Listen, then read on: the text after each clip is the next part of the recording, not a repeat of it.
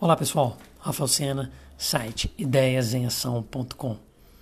Hoje o tema é melhor, mais rápido ou mais barato.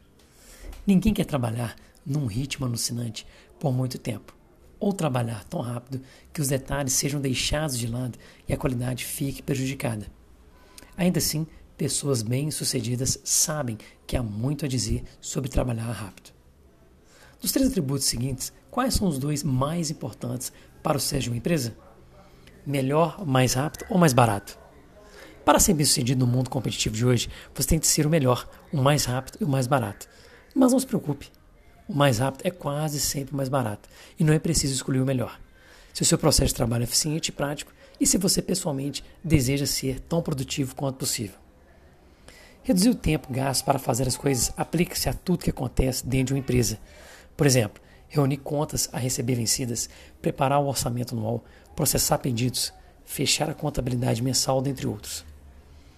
É muito difícil obrigar outra pessoa a trabalhar mais rápido, e isso tem de partir dela mesma.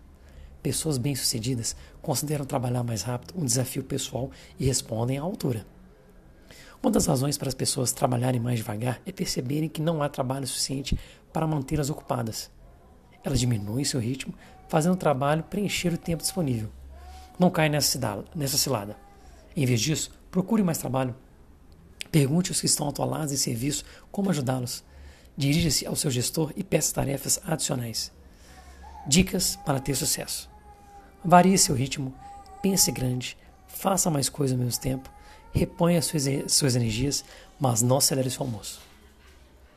20 anos atrás, ser descrito como trabalhador estável teria sido um grande elogio. Agora isso não acontece mais, pois para ser bem-sucedido numa empresa hoje requer muito mais. A empresa espera que você faça o melhor o tempo todo, mas além disso, espera que você melhore, melhore sempre.